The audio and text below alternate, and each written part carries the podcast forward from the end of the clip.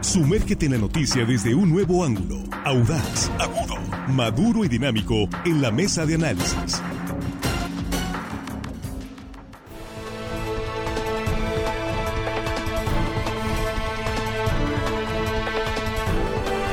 Estamos aquí en la mesa de análisis de línea directa en este jueves 7 de diciembre de 2023. Agradecidos porque continúan con nosotros y sobre todo más agradecidos que siguen compartiendo estos contenidos informativos con sus contactos, con sus conocidos. Muchas gracias. Gracias por estar ahí. Y aquí en la mesa nuestros compañeros, Jesús Rojas, muy buenos días. ¿Qué tal, Víctor? Buenos días. Buenos días para los compañeros, buenos días para el auditorio y saludo a las personas que nos escuchan en Matatán, Rosario, Sinaloa. Y sigues en el sur. No, pues es que ahí, nos dijeron que... Estamos sospechando. escuchan, no, te estarán... A todos lados, eh, para todos Postulando por allá. No, no, no. Nada de, eso. Ahorita estamos concentrados, como dicen ellos, en la labor de estos micrófonos. Entonces, saludos Matatán. Matatán, el Rosario. Sí, yo aprovecho para saludar a Cacalotán, ah. también Rosario, ¿no? Sí, claro. Para que veas que sí, conozco ahí a la familia Cárdenas, Rodríguez, que están en Juan José Ríos o tienen familiares en Cacalotán, Rosario. Saludos a Jesús Olegario. Ya, viene la cabalgata. Ya don Margarito ¿eh? Cárdenas, ¿eh? Ya viene la cabalgata de Cacalotán. Ya viene, ya es en estos días. muy bonita, cruz en el río Baluarte. Muchos saludos al municipio de Rosario. Y ahí no dejamos de saludar a Francisco Javier Luna Beltrán. ¿Cómo no? De Meritito Rosario. Juan Ordorica, ¿cómo estás? Muy buenos días. Buenos días. Hello, estimada audiencia. Jueves, no tentación, no hagan nada, no tomen, no es cierto, no hay Háganle caso, por favor, sí. Armando Ojeda, ¿cómo estás? Buenos días. Muy buenos días, amigo Víctor Torres. Es un gusto ya jueves estar aquí con ustedes. Eh, chicos de la producción, un abrazo igualmente para la gente que nos escucha aquí, aquí en nuestro queridísimo estado de Sinaloa, y más allácito de nuestras fronteras, Víctor, que hay muchísima gente amablemente con nosotros. Sí, nosotros muy agradecidos por ello y atendiendo sus eh, recomendaciones y sugerencias de los temas para la mesa, porque de pronto sí nos están haciendo sugerencias. Este tema lo veníamos aguantando, esperando, esperando, porque eh, está en la Cámara de Diputados y como ya está a punto de cerrar el periodo ordinario de sesiones en la Cámara de Diputados, la iniciativa para reducir la jornada laboral de 48 a 40 horas, pues todo parece indicar que va a tener que esperar. Jesús, sí, vamos contigo. mira, ya, ya en suma, lo que en este sexenio se ha hecho por los trabajadores de México creo que ya es loable. Y no solamente por el poder ejecutivo, hay que decirlo, por el poder legislativo, desde donde, han, desde donde se han gestado la mayoría de los cambios que han tenido beneficios seguramente para la clase trabajadora y los verá y se verá en el tiempo.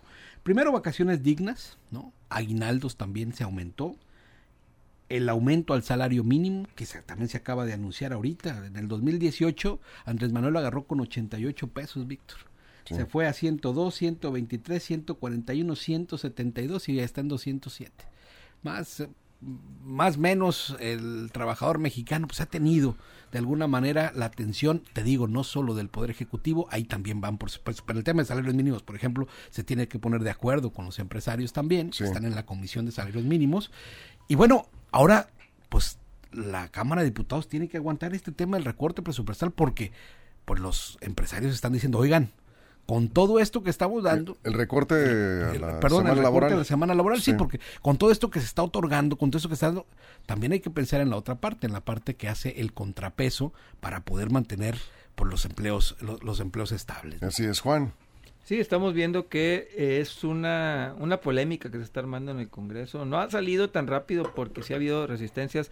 A diferencia del salario mínimo que salió relativamente rápido, los empresarios estuvieron de acuerdo, todos, todos los sectores estuvieron de acuerdo. Aquí si no, están tan de acuerdo los empresarios por algo muy sencillo. El salario mínimo no les pegaba tanto, porque son pocos los que ganaban el mínimo. Entonces ellos sacaban sus cuentas y decían, bueno, pues realmente están ganando. El promedio son 500 pesos en, el IMSS, lo que están pagando. Eso están registrados en el salarios en este momento. 500 y suben a 200, dijo, pues no nos pegan. Sacaban sus cuentas, sí, dijo, no, no nos pegan. Sin embargo, el de las horas laborales sí, sí pega, sobre todo por los cambios que se hicieron a las legislaciones en los años anteriores, próximos, pasados al 2016, 17 que se hicieron las reformas laborales se podía contratar por horas, se podía haber una contratación por horas en las empresas.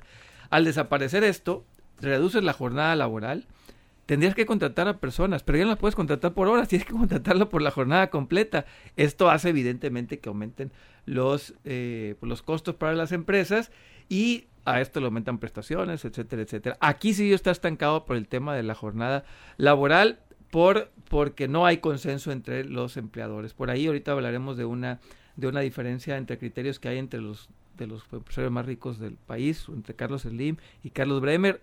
Carlos Slim está en desacuerdo en reducir la jornada laboral, Carlos Bremer que sí. Nada más mi pregunta sería, ¿y por qué el señor Carlos Bremer no, empieza con sus, em, no empieza con sus empresas? Esa es, Para empezar, ¿no? De entrada, y así tendría, ojo, muchas más personas que quisieran trabajar con él, tuviera menos rotación de personal, pero pues, como por qué nomás opina, pero no lo aplica. Suele pasar. Armando. A ver, dos, yo veo, yo veo dos eh, en estas eh, intento de reforma laboral, veo dos golpes, más que beneficios para el empresario. Yo veo dos golpes. ¿Cuáles son los dos golpes? Pues eh, el aumento al salario, que es un golpe para el sector empresarial, y el, la reducción de eh, a 40 horas, de 48 a 40 horas laborales a la semana. Además, contempla esta iniciativa dos días de descanso por cada cinco de trabajo. También te ha contemplado, o sea, trabajar de lunes a viernes, descansar sábado y domingo, este, y pues eh, las 40 horas dividirlas entre los cinco días laborales. Eso le pega a la productividad, le pega, creo yo, a la jornada. Pero en cuanto, ese es por un lado. Por otro lado, el aumento salarial. Y bueno, eh, todos aplaudimos y es bueno, el trabajador también aplaude, wow, me van a aumentar, ya ha aumentado de 80 pesos, como dice Jesús bien, ha tenido cinco incrementos salariales a partir del, gobierno de López Obrador y pues ahora en, 2024 entrando, pues ya viene el nuevo aumento salarial.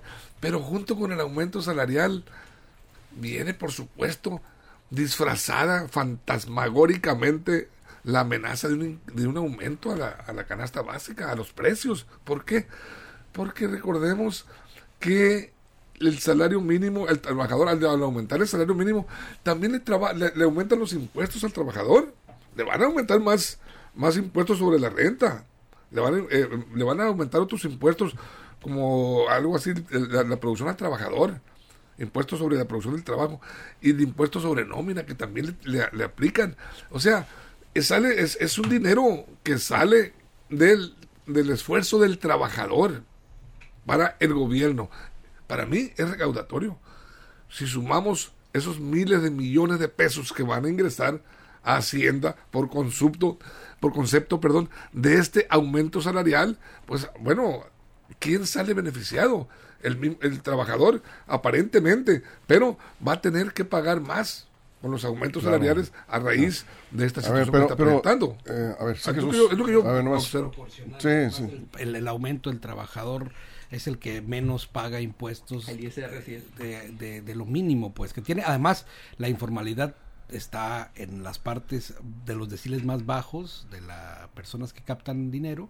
Eh, más alto que en otros, pues. Es decir, no, no, no creo que sea este uno de los temas, pero bueno. Hay otro impacto también, perdón, que aquí nos están comentando que no hemos, eh, no era tema, pero es parte del, tema laboral en general, el incremento de los días de vacaciones. Mira, ahí se va. Es que yo creo que es la suma de la marginación laboral y el descuido de legislaciones anteriores que nunca habían volteado a ver al trabajador mexicano de la manera en la que se está viendo.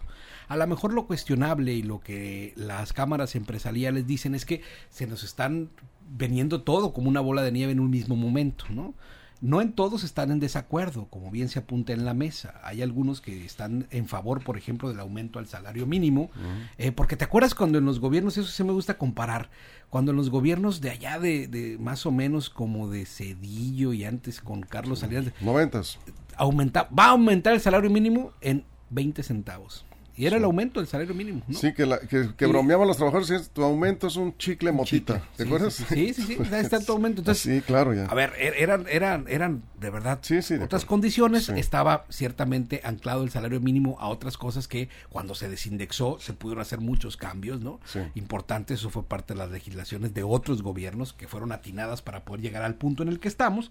Pero lo que te digo, a ver, siempre nos comparamos con la, la OCDE, ¿no? Siempre, ¿cómo estamos todos? Bueno, pues México era uno de los países que menos vacaciones tenía, que menos aguinaldos pagaba, que más horas laboraban. Es decir, el trabajador mexicano por la historia siempre ha estado marginado respecto al resto de los países competitivos. Y México no es uno de los peores países del mundo. Somos de las economías más sólidas entre los países del mundo, ¿no? O sea, estamos en la novena, octava economía. Entonces, creo que valdría la pena también reflexionar. El momento histórico es, o, la dificultad es que pareciera que todo se carga en un mismo momento, ¿no?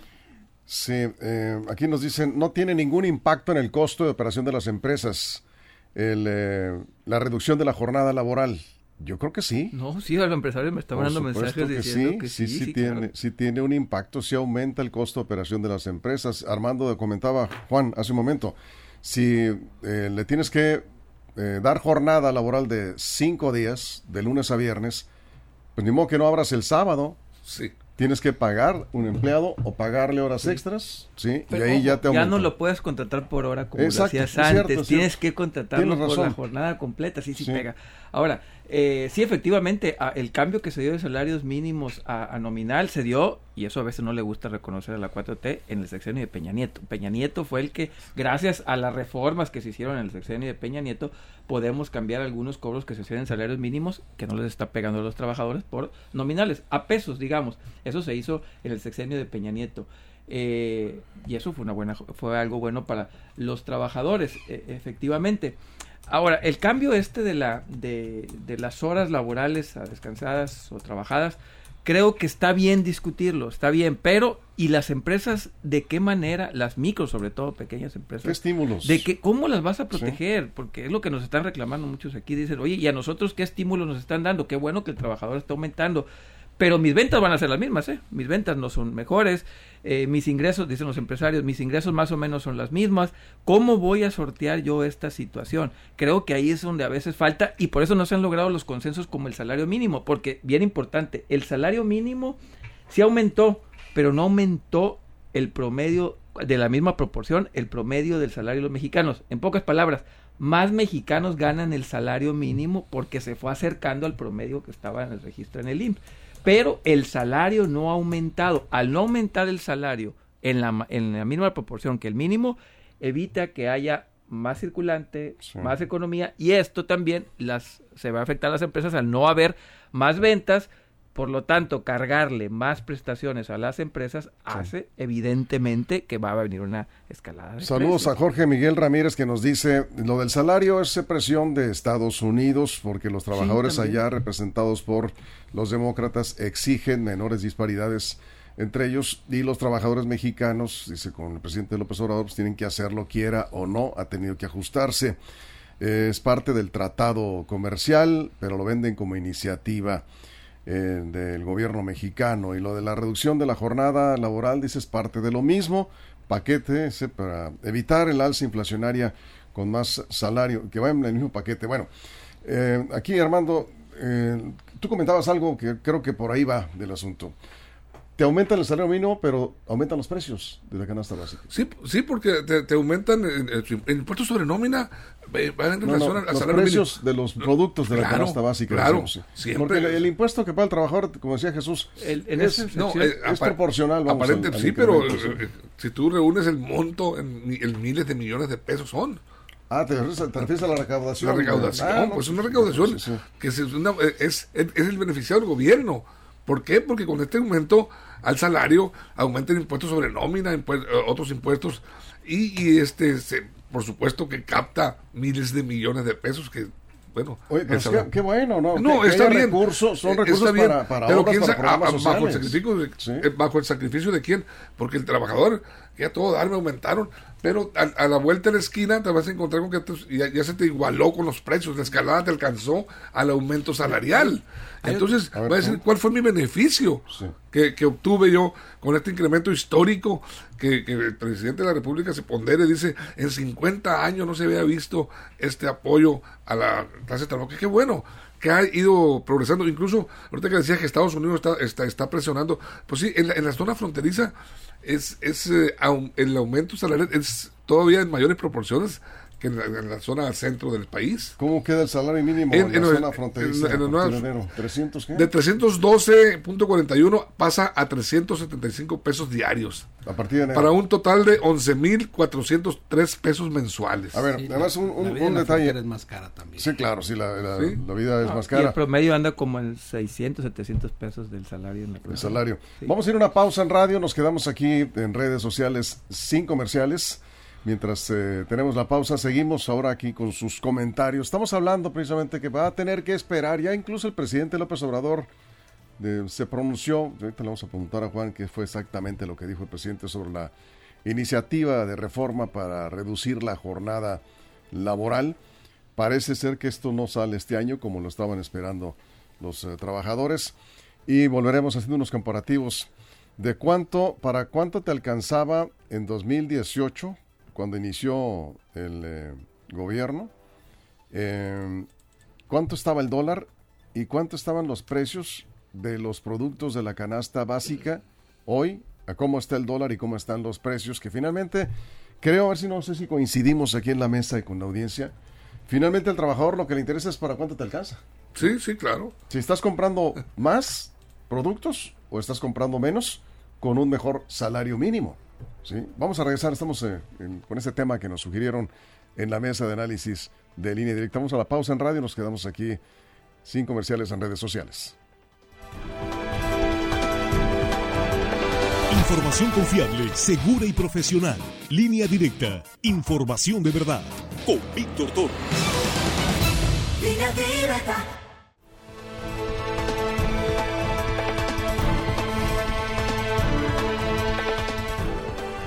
Aquí estamos de regreso. Estamos en la mesa de análisis hablando de la reforma para la reducción de la jornada laboral de 48, en el caso de México, a 40 horas. Ha sido polémica en varios países. En Chile también se generó una gran polémica. En Chile son eran 45, se baja a 40 horas y se, lo mismo, pues, porque ¿quiénes son los que van a cargar con el, peso de esta reforma? Pues son las empresas, porque aumenta el costo de operación. Vamos contigo, Jesús. Sí, hay diferentes formas de verlo. No todos los empresarios están en contra, hay algunos que están a favor porque creen que estos modelos también hacen que las empresas sean más competitivas y los, y los empleados también dediquen más tiempo a trabajar y no estar perdiéndolo en otras circunstancias. Y eso tiene que ver con los procesos internos de cada empresa los procesos internos y, por supuesto, la naturaleza de cada una de las empresas. Entonces, digamos que mayoritariamente hay voces que están en contra de la reducción laboral, pero hay otros que están completamente a favor, como dicen. ¿no? Fíjate que eso es relativo de que eh, el trabajador va a estar más relajado, va a tener más descanso, porque también da opción para un segundo trabajo. Y lo que han visto en algunas empresas es que... quiere trabajar menos, quiere ganar más. Quiere ganar más, entonces se buscan un segundo trabajo y, en lugar de llegar más relajados y más descansados, andan más, más agotados. El, el tema es que también si nos ponemos a ver en temas de competitividad y de la mejora de las empresas, ¿no? Cuando la empresa tiene esta vocación de salir adelante, aún con los términos de legislación, lo puedes hacer. Y mejorar tus procesos es parte del crecimiento de las propias empresas. Eso es lo que dicen también empresarios muy importantes de México. Eso en teoría se escucha muy bonito. Y cuando lo haces, haces una empresa muy competitiva. Es que a la hora de implementarlo, tienes que enfrentar costos de operación más altos y tienes que pasar un proceso a ver cuántas empresas aguantan todo eso, ¿no? Nada más déjame dar un dato, a ver si lo podemos poner en pantalla, Juan perdón, ahí vamos contigo, pero ahí está. El dato es 2018 con un dólar a 19.65. La canasta básica, el huevo estaba a 24 pesos, el aceite a 32, el arroz a 22 pesos el kilo, azúcar 14 pesos, frijol 21 pesos, carne 90, de 90 a 120 pesos el kilo y la tortilla estaba a 12 pesos. 2018 con el dólar a 19.65. Hoy, 2023, dólares 17 cerrados, 17 pesos el dólar. El huevo a 54 pesos, de 24, que estaba en 2018. El aceite de 32 subió a 65 pesos el litro. El arroz de 22 subió a 45 pesos. El azúcar subió de 14 a 28 pesos. El frijol, que estaba en 21, está en 38, 40 pesos.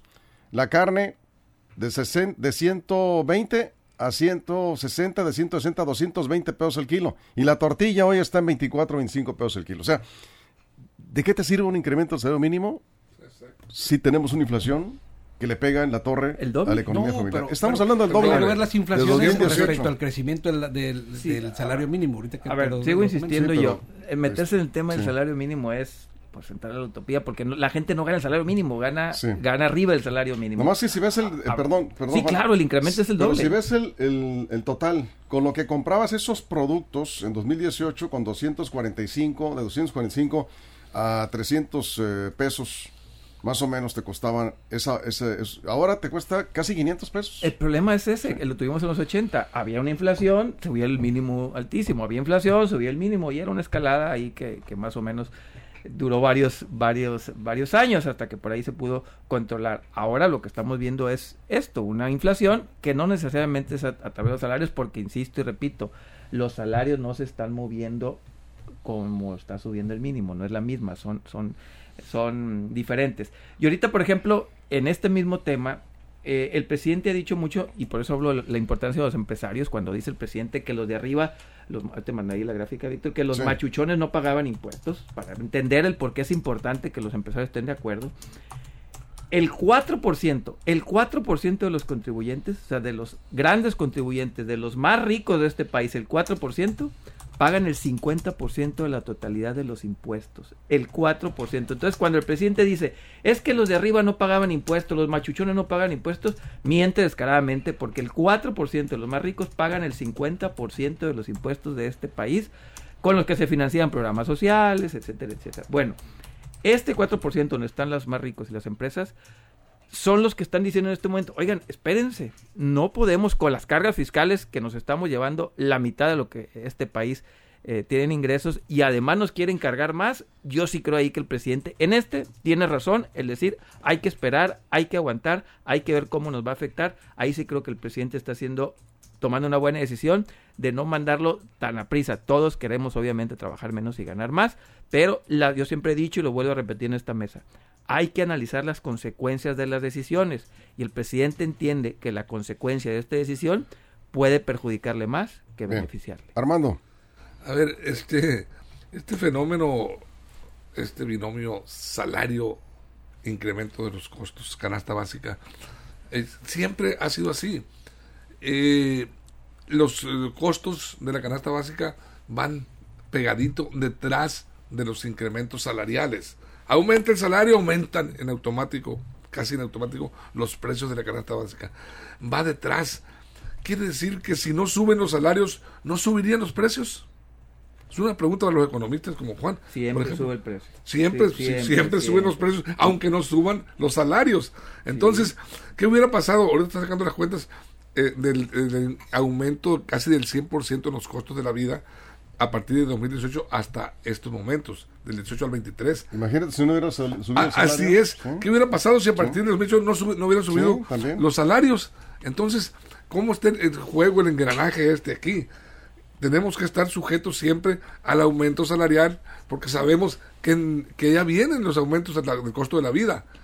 Eh, ahí es donde entra la dinámica y la habilidad de los gobiernos para negociar, sector empresarial, patronales, este, con los trabajadores, con, la, con la base del esfuerzo del trabajo. Así están. A ver, Jesús. Y es que no se trata de negar realidades. Hay más de 5 millones de mexicanos que ganan el salario mínimo o menos. Eso es una realidad. ¿no? Y estos, el aumento es muy significativo. Y aquí hay que tener estos datos bien, bien precisos, ¿no? En 1989, por ejemplo, el aumento al salario mínimo fue del 11.26% y la inflación del 34.56%. Así nos podemos ir en el 94, por ejemplo, hubo una inflación cerca del 51.72%, perdón, en el 96, y el aumento al salario mínimo es del 23%. Ahí, en esos años, verdaderamente, Víctor, aunque te subieron el salario mínimo con la inflación que estaba viviendo nuestro país, y no estoy culpando al gobierno, porque esto también de culpar solamente al gobierno por las inflaciones es algo es una idea. No, son muchos factores. Son muchísimos factores los que han. Bueno, como decir también que, tener la inflación en este momento, como en, el nivel en el que está, junto con el subir el salario mínimo, es solo del gobierno. No, son muchos factores los que se conjugan ahí. Los políticos lo quieren agarrar o de una manera para criticar al gobierno o de otra manera para criticar a los gobiernos del pasado. Entonces, yo creo Pero siempre la oposición ha usado esos, datos. La oposición cuando era Andrés Manuel y la oposición cuando está acá. Ahora, siendo, teniendo los datos más sensatos, hay que decir, el aumento al salario mínimo es importante porque a las familias de México, por lo menos estos 5 millones que me refiero, en el 2018 ingresaban 2.640 pesos y en este momento están ingresando 6.210 pesos y eso es importante. Es cierto que la inflación va subiendo, es cierto que la inflación de alguna manera está ahí, pero no se compara los esquemas de inflación que teníamos en el 96, en el 89 y en todos los demás años, ¿no? Con el aumento que se daban de esos 20 centavos, 30 centavos. Entonces yo creo que a todas luces es positivo. En el otro tema del que estamos hablando en esta mesa, de los recortes en las horas, pues es algo que se tiene que implementar en algún momento, porque es una transición a la que vamos a llegar. Qué bueno que no se da en un mismo momento, porque sí ciertamente el empresariado pues sufriría. Bien, aquí nos, nos eh, comenta, y le agradezco mucho a Jorge Adrián López, dice que si se da la reducción de la jornada laboral, las empresas van a tener, como en Estados Unidos, que exigir que se trabajen las horas efectivas que se van a contratar. Porque dice, pues eh, en Estados Unidos sí te exprimen, eh, tienes que, nada de que me la paso ahí, este, sí, porque luego dice cuántas horas se van en el trabajo, en el, en el celular, ¿no? en el WhatsApp. el margen de retardo a la entrada también. El, margen de retardo, vas a tener que estar atento ahí con tus checadores, aplicar sanciones, en fin. Eh, dice porque pues eh, van a obligar a las empresas eh, de esta manera a implementar medidas mucho más estrictas de supervisión. Tiene tiene razón, ¿no? Pues que van a ser más, si se da, si se da la reducción, ¿no? Nada más apuntar dos, dos datos. Tiene razón Jesús cuando dice que 5 millones de personas ganan el mínimo, pero antes del 2018 era un millón de personas. Más personas están ganando el mínimo porque fue aumentando hasta alcanzando los precios. Por eso, pues es al contrario, se me hace a mí un mal dato, porque lo que no aumentó fue el promedio de los, de los salarios. El salario mínimo fue alcanzando a los promedios. Entonces, que teníamos un millón de personas en el 2018 y hoy tenemos cinco, pues no se me hace un, un dato para presumir de parte del gobierno. Y número dos, la inflación, teoría económica pura, en el mediano plazo siempre es monetarista. Y ser monetarista es porque el gobierno tiene la culpa, gobierno de cualquier país. Economía 101. La inflación en el mediano plazo es un fenómeno monetario y al ser un fenómeno monetario es un tema de gobierno. Ponemos el caso este del nuevo fenómeno inflacionario en el mundo. Fue porque el gobierno de Estados Unidos decidió inyectar una cantidad impresionante a su economía sin estar respaldado de producción eso vino y trajo consigo una inflación mundial porque hubo muchos dólares circulando. Entonces, eso sí, claro, nomás. Eh, la inflación en el mediano plazo siempre será culpa del gobierno. Armando. Bueno, yo mi, mi conclusión es que no se debe estresar el desarrollo empresarial con medidas populistas y de gobierno. Hay que sentarse, pero con los pies bien puestos en el suelo y tomar las medidas que tengan que tomarse. No se puede atentar, diría yo, contra quienes nos, ofrecen la oportunidad, la opción de un empleo que tantas falta hace. Normalmente estamos encima de los gobiernos valorándoles en base a cuántos empleos generaste. Creo que prometió generar 10 mil, 100 mil, un millón de empleos y no llegó. Estamos sobre el empleo. ¿Por qué? Porque es la base de ingreso de las familias. Entonces, ¿y, quién las genera? Pues el empresario, el inversionista.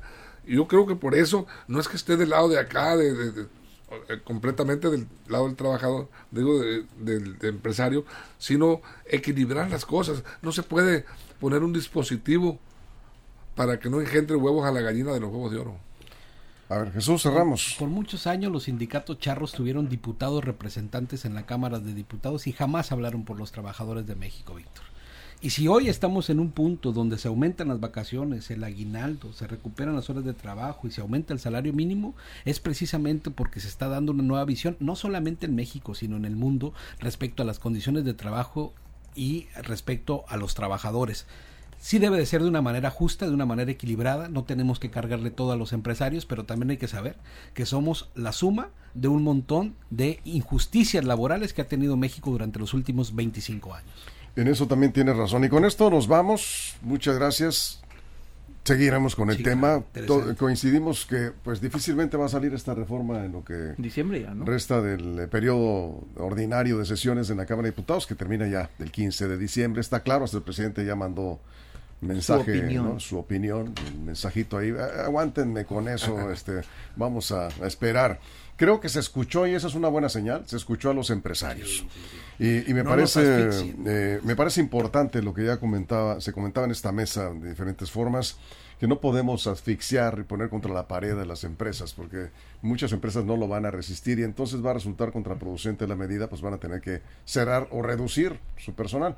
Bueno, por lo pronto, este tema va para el 24 y como es año electoral, yo difícilmente creo que se apruebe, ¿no? Vamos a ver qué pasa. Gracias Jesús. Buen día. Gracias Juan. Armando. Es un gusto. Muchas gracias. Gracias a la producción todo el estado, pero sobre todo muchas gracias a usted por su compañía. Recuerden que si algo sucede en los próximos minutos, la información está en línea directa portal.com y en nuestras redes sociales. Pásela bien.